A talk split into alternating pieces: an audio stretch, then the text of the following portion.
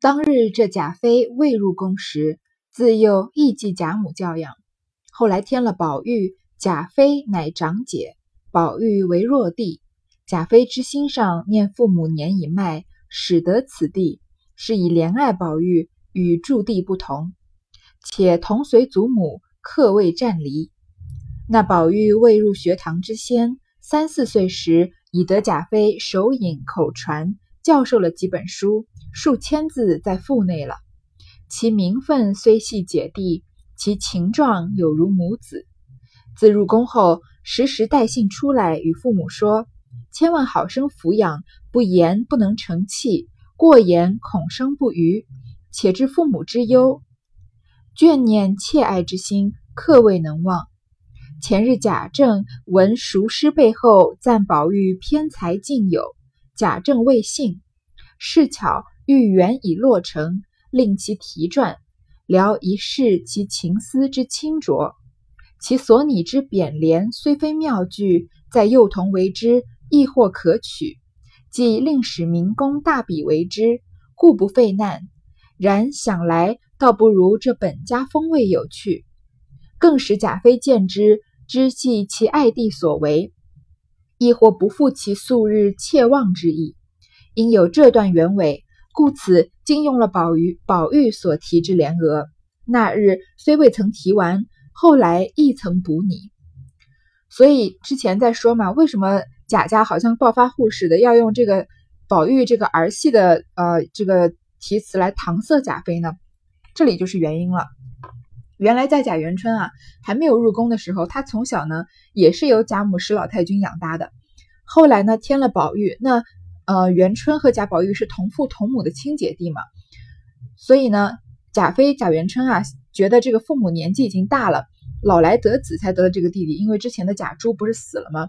所以他非常的怜爱宝玉和他对他其他的那些不是同父同母的弟弟，就或者同父异母的弟弟，就是带带贾宝玉的感情不一样，而且呢，他们俩都是跟跟在贾母身边的，所以他们俩一直都是形影不离的，就好像贾宝玉和林黛玉这样，他们为什么有这种？青梅竹马的感情，因为他每天同吃同同睡嘛，所以嗯，片刻都不离身的。所以在宝玉还没有进学堂的时候，才三四岁啊，贾妃贾元春啊，已经手引口传，亲自教了他几本书和几千字了。那嗯，三四岁的小孩子能认识几千个字，还读了几本书，已经很了不起了吧？所以他们的名分上呢，虽然是姐弟，但是情分上呢，好像是母子一样。嗯，像像我们上一代这个，嗯，家里有。姐弟几个人呢？就是姐姐如果比弟弟大个呃十岁左右的话，那常常也是姐姐好像妈妈一样把弟弟养大的。那十岁出头、十二三岁的时候呢，姐姐就要开始担起这个做家务啊、做饭的这个工作，因为父母要在外面打工，要养孩子嘛。然后有的姐姐呢，就是把弟弟背在这个背上，然后一边呃哄弟弟这个婴儿的弟弟睡觉呢，一边在做饭的。这样嗯也是有这种好像名名分上姐弟，但是感情上是母子，所以情分上也有不一样。嗯，进了宫之后呢，他还常常命人带信来给父母说呀，要好生的抚养贾宝玉。如果不严呢，不能成器。如果你太呃，如果你管教贾宝玉不严啊，他日后成不了大器；如果太严呢，恐生不虞。如果你管教他太严啊，也可能他生出这个逆反的心理，然后到最后呢，反而也不能走上正途，然后会导致父母啊过于的忧虑。所以他是时时很关心贾宝玉的。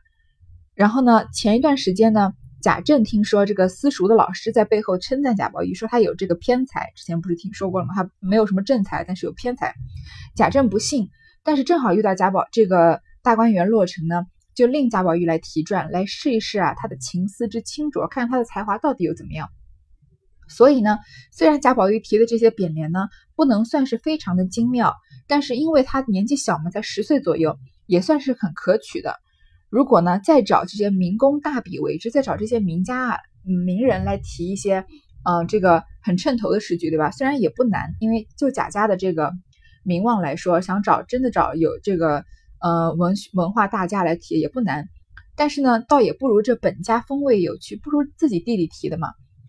就这样呢，贾妃贾元春看到呢，知道是贾宝玉提的，亦或不不负其素日切望之意，也有这种自己亲眼看着。亲手教过的弟弟长大成人了，有出息的这个样子，所以呢，因为这件事情，因为这些原因呢，所以用了贾宝玉的题的匾额。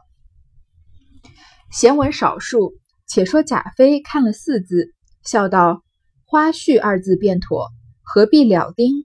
侍坐太监听了，忙下小舟登岸，飞传于贾政。贾政听了，尽忙移换。一时周陵内岸，复弃舟上鱼，便见灵宫绰约，贵殿巍峨，石牌坊上明显“天仙宝镜”四字。贾妃忙命唤“省亲别墅”四字。于是进入行宫，但见庭寮烧空，香榭布地，火树奇花，金窗玉槛，说不尽帘卷虾须，毯铺鱼塔，顶飘麝脑之香，平列雉尾之扇，真是金门玉户神仙府，贵殿兰宫妃子家。这里说啊，元春一路走来，看见这些名字，就开始沿路啊给这些贾宝玉提好的字改名字。比如说，他看到了廖丁花絮呢，他就觉得花絮就可以，为什么还要用廖丁呢？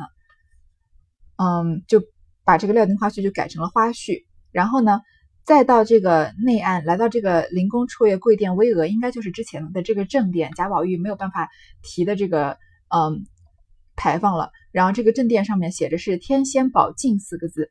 贾妃忙命换“省亲别墅”四字，他这个“忙”字用的很妙，就是赶快要换成“省亲别院”。为什么呢？其实天仙宝镜是有嗯比较符符合这个大观园的景色的，因为它本来就是嗯非常富丽堂皇，好像天上的仙境一样，所以贾宝玉提天仙宝镜没有错的。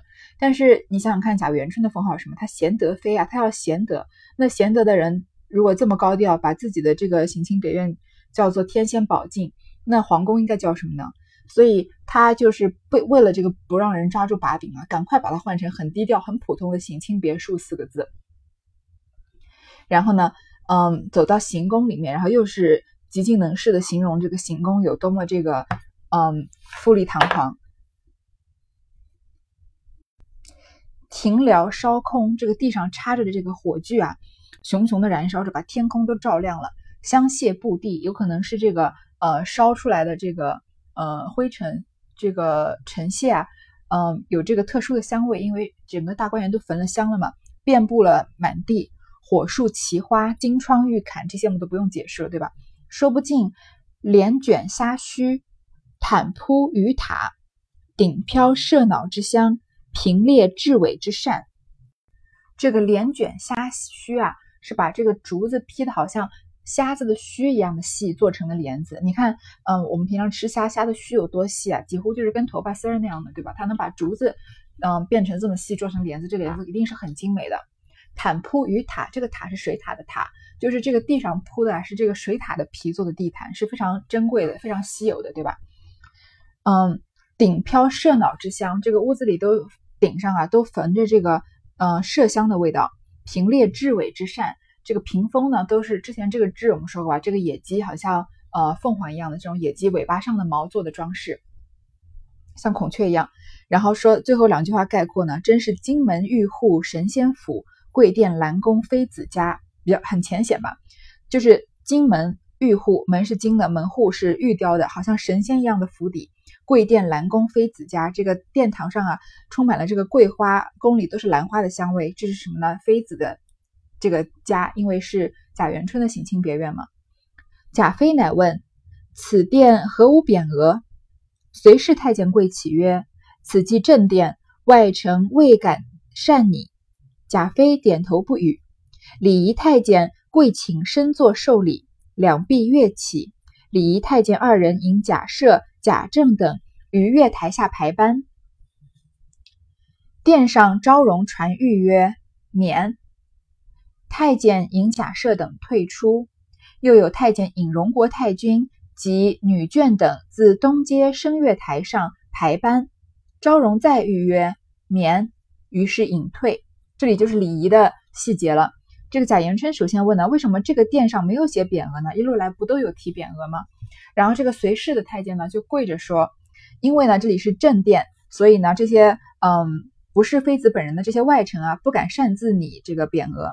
贾元春就点头不说话。接下来的礼仪呢，有这个礼仪太监，太监看起来是有不同的这个职责分身呃分工的。之前这个跪着答话的呢叫随侍太监，是跟在贾元春身边服侍他的。那礼仪太监呢就专门管这个谁给谁请礼，贾元春怎么受礼的事情，他呢就请生座受礼。然后两边的音乐响起来了，礼仪太监呢就让贾赦、贾政等于月台下排班，让等着这个贾赦和贾政给贾元春、贾元春行礼，毕竟是荣国公的人和皇族的人嘛。然后呢，殿上昭容这个女官啊就说免免礼了，然后呢就把这些贾赦等人引着退出。又有太监引荣国太君和女眷，那谁就是石老太君了，和家里其他的女眷，在这个东街声乐台上排班。昭容再预约免又免礼了，然后又隐退。茶已三献，贾妃降座，乐止，退入侧殿更衣，方被省亲车驾出园，至贾母正室，欲行家礼，贾母等俱跪止不迭。贾妃满眼垂泪，方彼此上殿私见，一手挽贾母，一手挽王夫人，三个人满心里皆有许多话。只是据说不出，只管呜咽对泣。茶已三献，这个茶已经献了三次了。贾妃呢就开始就降座落座了，音乐呢也就停止了。这个时候，贾妃呢就进侧殿更衣，然后再被省亲车驾省亲车驾出园，走出这个大观园，来到贾母的正室。来到贾母的正室，这里，嗯，荣国府对皇族的礼就行完了嘛？那。呃，贾元春怎么说是贾母的这个孙女，是王夫人的女儿呀？所以他对贾母和王夫人是有家礼要行的。所以他要他要行女儿对呃奶奶和女儿对妈妈的家礼的时候呢，贾母等跪止不迭，他们要跪元春的。这个时候你看到贾元春啊，满脸垂泪，他离开家也很久了嘛，本来以为就是不可能再回到家里见到家人了，然后呢，再上前私见。他一手挽着贾母啊，一手挽着王夫人，一手就是一手挽他奶奶，一手挽他妈妈。三个人心里都有很多话要说，但是都一时说不出来，只管呜咽对泣。三个人都在哭。邢夫人、李纨、王熙凤、迎、叹息三姐妹等俱在旁围绕，垂泪无言。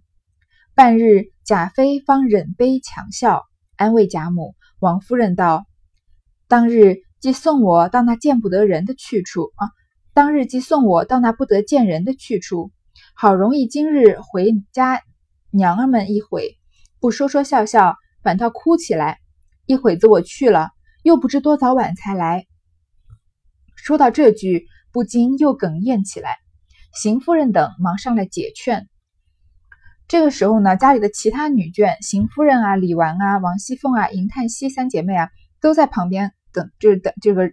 围着他们三个人，然后大家都在哭，都不说话，因为毕竟主要的三个人不说话，你不可能在旁边插话的，对吧？过了半天啊，贾妃才忍悲强笑，忍着悲痛勉强笑着安慰贾母和王夫人说：“他这句话说的，让后面的我们这些读《红楼梦》的人就不停的想这他说的这句话什么意思？当日既送我到那不得见人的去处，你当年你们既然送我到那个永不能见到别人的地方啊。”好容易我今天回来了，如果呢我们不说说笑笑呢，还哭起来，一会儿我走了又不知道什么时候才能回来。你看皇宫是什么地方？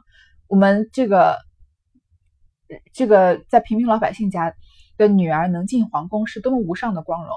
那个时候啊，杨贵妃嗯被升为封为贵妃的时候，不是有白居易写了一首《长恨歌》吗？然后那里面不就有那句？嗯，说当下的百姓就不重生男重生女嘛？为什么生了女儿都不想生儿子，想生女儿了？为什么生了女儿有可能有这个机会进宫里当贵妃，受尽皇皇帝的宠爱呀？那贾元春在这里已经得到了皇帝的宠爱了，已经是贵妃了。但是皇宫对她来说算什么呢？她在那里的荣华富贵算什么呢？皇宫对她来说呀，只是一个不得见人的去处而已。他在那里，可见他在皇宫里面一点点、一点点都不快乐。然后他虽然有这个君王的宠幸啊，有呃享享不尽的荣华富贵，但是在他来说啊，见不到嗯见不到外人，就是永远都生活在这种嗯阴暗里面，完全跟表面上的富丽堂皇嗯完全是相反的。然后呢，他说到这里啊，他不禁又哽咽起来，因为他之前的笑本来就是勉强笑的嘛。然后邢夫人他们就赶快上来劝贾母等，让贾妃归坐，又逐次一一见过，又不免哭泣一番。然后东西两府长家执事人丁在厅外行礼，及两府长家执事媳妇领丫鬟等行礼毕，贾妃因问薛姨妈宝钗、黛玉因何不见？王夫人启曰：“外眷无职，未敢擅入。”贾妃听了，忙命快请。一时薛姨妈等进来，欲行国礼，亦命免过。上前各叙阔别寒温。又有贾妃原带进去的丫鬟鲍琴等上来叩见，贾母等连忙扶起，命人别事款待。执事太监及彩屏、昭容各侍从人等，宁国府及贾赦那宅两处自有人款待，只留三四个小太监答应。母女姊妹深叙些离别情景及家务私情。这个时候呢，贾母等儿让贾元春归坐。又一一见过那些女眷，又不免哭泣，反正又哭起来了。然后呢，嗯，该行的礼都行完了呢，这些长长家执事的礼都行完了。贾元春就说呀：“薛姨妈和宝钗和黛玉为什么不在这里呢？”王夫人说啊：“外眷无职，未敢擅入。他们毕竟不是姓贾的嘛，不是贾家的这个女眷，是外眷啊，他们没有官职。然后呢，他不敢擅自的，就是没贾元春没有宣他们，他不敢擅自进来。”贾妃听了呢，就赶快命人赶快把他们请进来。这个时候呢，薛姨妈他们就进来了。本来要行国礼的，也让元春也免了，然后再上前各叙阔别寒温，再继续这个嘘寒问暖的。然后呢，贾元春带进宫去的丫鬟鲍琴等要上来叩见贾母。为什么呀？他们本来是从荣国府出去的丫鬟，在贾元春还不是还没进皇宫的时候，他们贴身贴贴身伺候那些丫鬟，就像之前的这个袭人啊、晴雯一样。那贾元春把他把这个鲍琴啊带进了皇宫，当他的陪嫁丫鬟，他就也是皇宫的丫鬟了。所以呢，他回来跟贾母行礼，呃，因为这毕竟是毕竟是他之前的主人嘛。那贾母待他呢，也要比跟别的丫鬟不同，要连忙把他扶起来，命人到别室款待款待这个鲍琴这个丫鬟。然后跟来的跟着元妃回来省亲的这些执事太监呀，和彩屏、昭容这些女官呢。宁国府和贾赦那两宅已经有人款待他们了，只留三四个小太监在那儿应话。然后母女姐妹深叙些离别情景及家务私情，终于呢，他们就可以好好的谈一谈，就是聊一聊这个阔别这么长时间的这个嗯儿女私情了，应该是说母女私情了。又有贾政之帘外问安，贾妃垂帘行餐等事，又隔帘含泪为其父曰：“田舍之家。”虽积言不全，终能聚天伦之乐。今虽富贵已极，骨肉各方，然终为终无异趣。贾政亦含泪祈祷：“臣草莽寒门，纠群鸦鼠之中，岂易得真凤鸾之瑞？今贵人上惜天恩，下昭祖德，此皆山川日月之惊奇，祖宗之远德，忠于一人。”姓吉正夫妇，且今上启天地生物之大德，垂古今未有之旷恩，虽肝脑涂地，臣子岂能得报于万一？唯朝前夕替，终于却绝职外。愿我君万岁千秋，乃天下苍生之同性也。贵妃切勿以正夫妇残年为念，闷愤襟怀，更岂自家真爱。唯夜夜兢兢，情甚恭肃以示上，这不恕不负上体体，恕不负上体贴眷爱如此之隆恩也。贾妃易主，只以国事为重，暇时保养，切勿纪念等语。贾政又起，园中所有亭台轩馆，皆记宝玉所题。如果有一二稍可御目者，请别赐名为姓。这里啊，贾政和他女儿贾元春的这段对话，这个听起来，嗯，首先贾元妃元春是流露了感情的，但是贾政在这里啊，他是一个受这个礼义礼教长这个熏陶下长大的人，他他在跟贾元春的对话里面就非常的恭敬，因为他是以他是以臣自居嘛，元春毕竟是妃子，他跟元春呢。的这个对话里面没有流露出什么感情，主要就是体现这个皇恩浩荡啊，元春能当妃是他们贾家的福气，这样，所以元春再回他话的时候呢，也就变得很正式。在这段母这个父女的对话中啊，我让我们也感受到了这个女儿进了皇家之后啊，他们的一些无奈。因为真正的父女，虽然像那个年代，虽然贾政对这个贾宝玉这么严格嘛，但是父女之间总有一些父女之间的对话。那像贾政对贾宝玉，虽然总是打骂他，但是不至于就是有这么的疏远，对吧？但是这里我们能看到这种疏离，让人觉得非常的无奈，因为是他的亲女儿啊。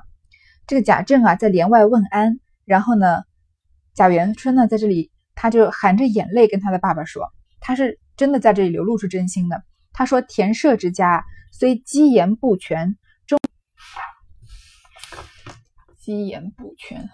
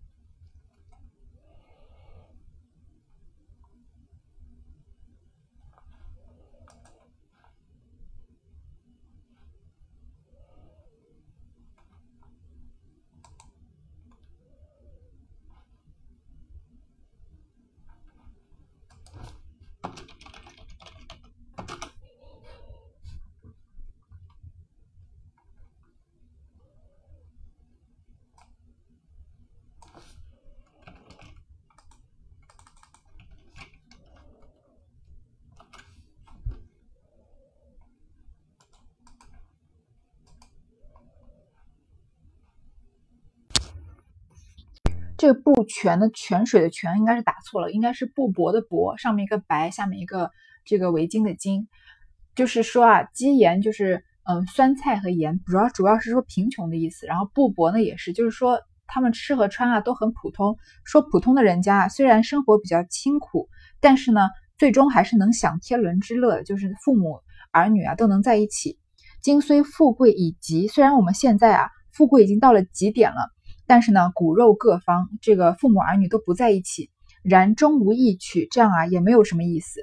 这是贾元春的一片真心吧？他是始终对贾家、对他的父亲是有责怪的。他并不想进这个皇宫，他在宫里面生活的并不快乐。他其实是想回家，能陪在这个父母身边的。但是贾政这个时候呢，他一含泪起的，他眼睛里有泪啊！你看，但是你看他说的话是多么的这个公式化，然后嗯，多么的疏远。他首先说臣，他自称臣，而不是说父亲啊。草莽寒门，纠群压主之中，岂易得真凤鸾之瑞？我这个人啊，是从草莽寒寒门出身的，就像这个在斑鸠啊和乌鸦的群里面，怎么能想到呢？你这只凤凰啊，能出生在我们这个寒门中间？因为贾贾元春是进了皇宫了嘛。现今天这个金贵人，他称自己的女儿为贵人啊。上惜天恩，下昭祖德。你成了皇帝的隆恩啊，然后又彰显了我们贾家的这个功德。此皆山川日月之精奇，祖宗之远德忠于一人。等于说，我们这个祖上积的德啊，和山川日月的精华都积在你一个人身上了。幸及郑夫妇，只不过正好啊，这个灵性到我贾政和王夫人身上而来。然后呢，且今上启天地生物之大德。垂古今未有之旷恩，虽肝脑涂地，臣子岂能得报于万一？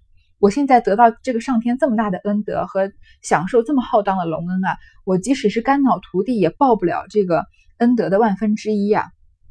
唯朝前夕替，终于绝职外，愿我君万岁千秋，乃天下苍生之同幸也。我只能我只能啊，白天晚上都非常的日夜警惕自己，除了忠于职守恪中之后，职守我的这个本分以外呢，只能愿我君我们皇上啊万岁千秋，嗯，这样就是天下苍苍生可以嗯一起庆祝的一件事情了。贵妃切勿以正夫妇残年为业为念，这个元春啊，你千万不要以贾政夫妇年纪大了，然后就想念我们。闷愤襟怀，更起自家真爱，千万不要被这个嗯亲情所拖累。你需要自自己呢，更加的爱惜自己，唯夜夜兢兢，情甚恭肃以以示上，恕不负上体贴眷爱如此之隆恩也。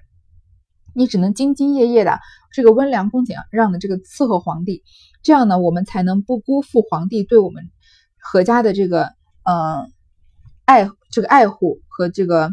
宠幸，这个时候呢，贾妃，嗯，贾元春流露出的真心就被他父亲这样，嗯，非常堂而皇之、非常疏离的话呢，嗯，给这个掩盖了。所以贾元春就开始说：“只以国事为重，暇时保养，切勿纪念等语。”他也就说的很公式化了，就说：“父亲，你要以国事为重啊，闲暇时候要保重身体啊，呃，千万不要记挂我。”啊。